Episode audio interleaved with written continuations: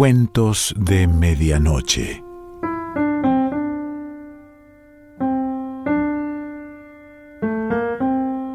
El cuento de hoy se titula El Museo de los Esfuerzos Inútiles y pertenece a Cristina Peri Rossi.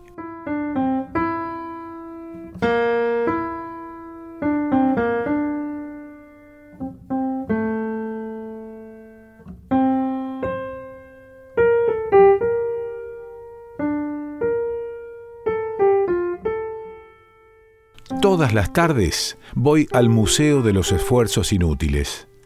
Pido el catálogo y me siento frente a la gran mesa de madera. Las páginas del libro están eh, un poco borrosas, pero me gusta recorrerlas lentamente como si pasara las hojas del tiempo. Nunca encuentro a nadie leyendo, debe ser por eso que la empleada me presta tanta atención. Como soy uno de los pocos visitantes, me mima. Seguramente tiene miedo de perder el empleo por falta de público. Antes de entrar, miro bien el cartel que cuelga de la puerta de vidrio, escrito con letras de imprenta. Dice horario, mañanas de 9 a 14 horas, tardes de 17 a 20 horas, lunes cerrado. Aunque casi siempre sé que esfuerzo inútil me interesa consultar, igual pido el catálogo para que la muchacha tenga algo que hacer. ¿Qué año quiere? me pregunta muy atentamente. El catálogo de 1922, le contesto por ejemplo. Al rato ella aparece con un grueso libro forrado en piel color morado y eh, lo deposita sobre la mesa frente a mi silla. Es muy amable y si le parece que la luz que entra por la ventana es escasa, ella misma enciende la lámpara de bronce con tulipán verde y la acomoda de modo que la claridad se dirija sobre las páginas del libro. A veces, al devolver el catálogo, le hago algún comentario breve. Le digo, por ejemplo, el año 1922 fue un año muy intenso. Mucha gente estaba empeñada en esfuerzos inútiles. ¿Cuántos tomos hay?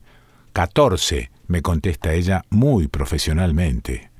Y yo observo algunos de los esfuerzos inútiles de ese año, miro niños que intentan volar, hombres empeñados en hacer riqueza, complicados mecanismos que nunca llegaron a funcionar y numerosas parejas.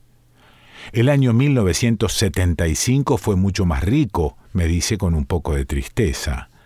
Aún no hemos registrado todos los ingresos. Los clasificadores tendrán mucho trabajo, reflexiono en voz alta. Oh, sí, responde ella, recién están en la letra C y ya hay varios tomos publicados, sin contar los repetidos. Es muy curioso que los esfuerzos inútiles se repitan, pero en el catálogo no se los incluye, ocuparían mucho espacio un hombre intentó volar siete veces, provisto de diferentes aparatos. Algunas prostitutas quisieron encontrar otro empleo, una mujer quería pintar un cuadro, eh, alguien procuraba perder el miedo, casi todos intentaban ser inmortales o vivían como si lo fueran. La empleada asegura que solo una ínfima parte de los esfuerzos inútiles consigue llegar al museo. En primer lugar, porque la administración pública carece de dinero y prácticamente no se pueden realizar compras o canjes, ni difundir la obra del museo en el interior y en el exterior. En segundo lugar, porque la exorbitante cantidad de esfuerzos inútiles que se realizan continuamente exigiría que mucha gente trabajara sin esperar recompensa ni comprensión pública. A veces, desesperado de la ayuda oficial, se ha apelado a la iniciativa privada, pero los resultados han sido escasos y desalentadores. Virginia, así se llama la gentil empleada del museo que suele conversar conmigo, asegura que las fuentes particulares a las cuales se recurrió se mostraron siempre muy eh, exigentes y poco comprensivas, falseando el sentido del museo. El edificio se levanta en la periferia de la ciudad, en un campo baldío lleno de gatos y de desperdicios, donde todavía se pueden encontrar, solo un poco más abajo de la superficie del terreno, balas de cañón de una antigua guerra, pomos de espadas enmohecidos, quijadas de burro carcomidas por el tiempo. ¿Tiene un cigarrillo? me pregunta Virginia con un gesto que no puede disimular la ansiedad. Busco en mis bolsillos. Encuentro una llave vieja, algo mellada, la punta de un destornillador roto, el billete de regreso del autobús, un botón de mi camisa, algunos níqueles y por fin dos cigarrillos estrujados. Fuma disimuladamente, escondida entre los gruesos volúmenes de lomos desconchados el marcador del tiempo que contra la pared siempre indica una hora falsa, generalmente pasada, y las viejas molduras llenas de polvo. Se cree que allí donde ahora se eleva el museo, antes hubo una fortificación en tiempos de guerra. Se aprovecharon las gruesas piedras de la base, algunas vigas, se apuntalaron las paredes. El museo fue inaugurado en 1946. Se conservan algunas fotografías de la ceremonia con hombres vestidos de frac y damas con faldas largas, oscuras, adornos de estraza y sombreros con pájaros o flores. A lo lejos se adivina una orquesta que toca temas de salón. Los invitados tienen el aire entre solemne y ridículo de cortar un pastel adornado con la cinta oficial. Olvidé decir que Virginia es ligeramente estrábica. Este pequeño defecto le da a su rostro un toque cómico que disminuye su ingenuidad como si la desviación de la mirada fuera un comentario lleno de humor que flota desprendido del contexto. Los esfuerzos inútiles se agrupan por letras. Cuando las letras se acaban, se agregan números. El cómputo es largo y complicado. Cada uno tiene un casillero, su folio, su descripción. Andando entre ellos con extraordinaria agilidad, Virginia parece una sacerdotisa, la virgen de un culto antiguo y desprendido del tiempo. Algunos son esfuerzos inútiles bellos, otros sombríos. No siempre nos ponemos de acuerdo acerca de esta clasificación. Ojeando uno de los volúmenes, encontré a un hombre que durante diez años intentó hacer hablar a su perro y otro que puso más de veinte en conquistar a una mujer. Le llevaba flores, plantas, catálogos de mariposas, le ofrecía viajes, compuso poemas, inventó canciones, construyó una casa, perdonó a sus amantes y luego se suicidó. Ha sido una empresa ardua, le digo a Virginia, pero posiblemente estimulante. Es una historia sombría, responde Virginia. El museo posee una completa descripción de esa mujer. Era una criatura frívola, voluble, inconstante, perezosa y resentida. Su comprensión dejaba mucho que desear y además era egoísta. Hay hombres que han hecho largos viajes persiguiendo lugares que no existían, recuerdos irrecuperables, mujeres que habían muerto y amigos desaparecidos. Hay niños que emprendieron tareas imposibles como aquellos que cavaban un pozo que era continuamente cubierto por el agua. En el museo estaba prohibido fumar y también cantar. Esta última prohibición parece afectar a Virginia tanto como la primera.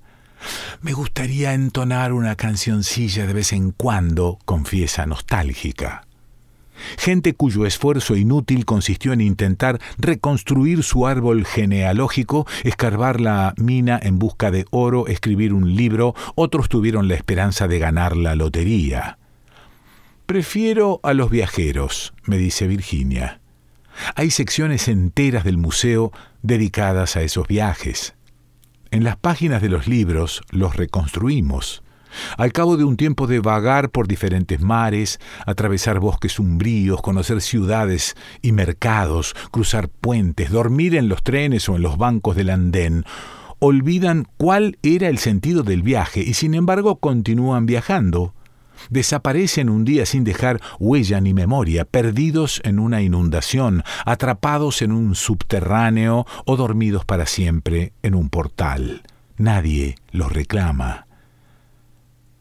Ah, antes, me cuenta Virginia, existían algunos investigadores privados, aficionados, que suministraban materiales al museo. Incluso puedo recordar un periodo en que estuvo de moda coleccionar esfuerzos inútiles como la filatelia.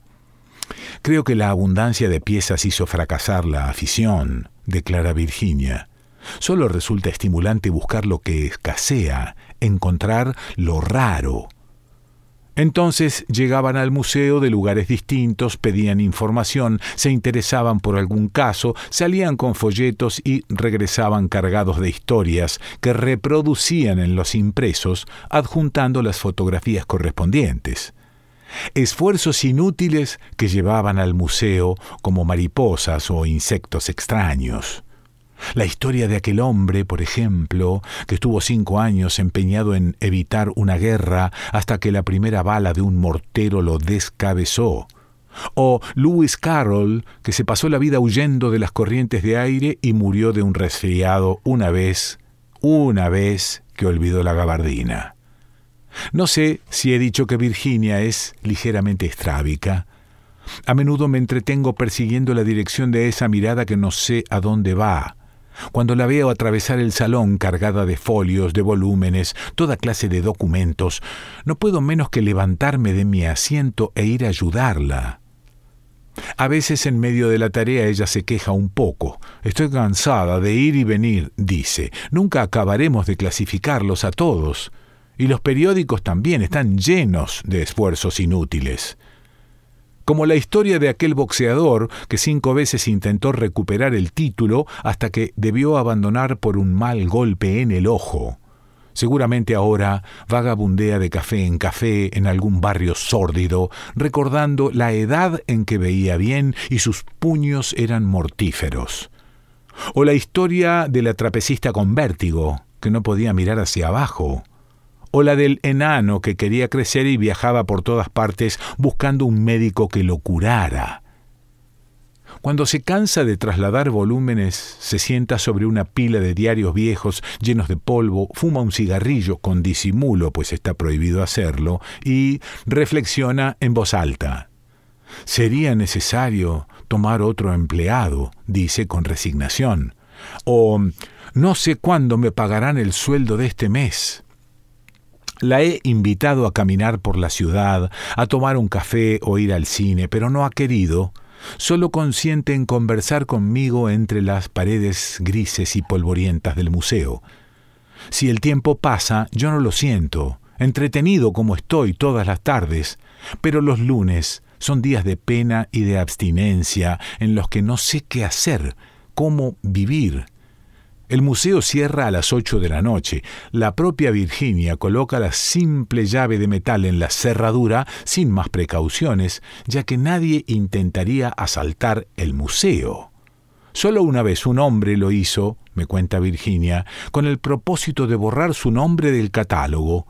En la adolescencia había realizado un esfuerzo inútil y ahora se avergonzaba de él, no quería que quedaran huellas.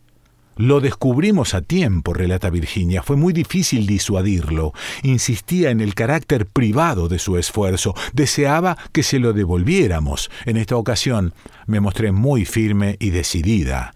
Era una pieza rara, casi de colección, y el museo habría sufrido una grave pérdida si ese hombre hubiera obtenido su propósito.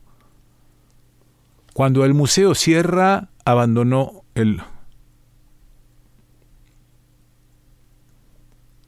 Cuando el museo cierra, abandono el lugar con melancolía.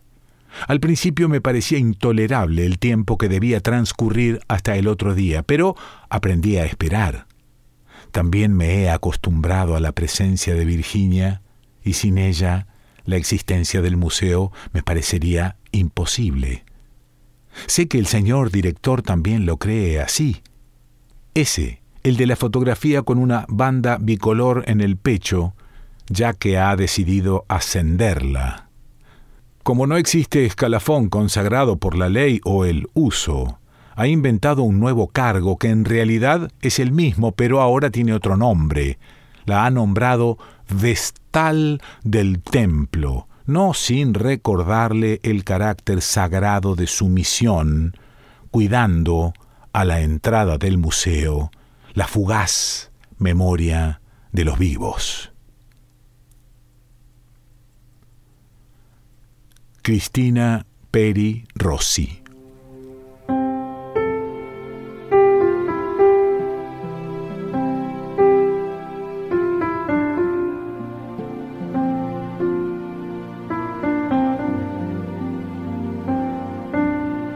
Cuentos de Medianoche.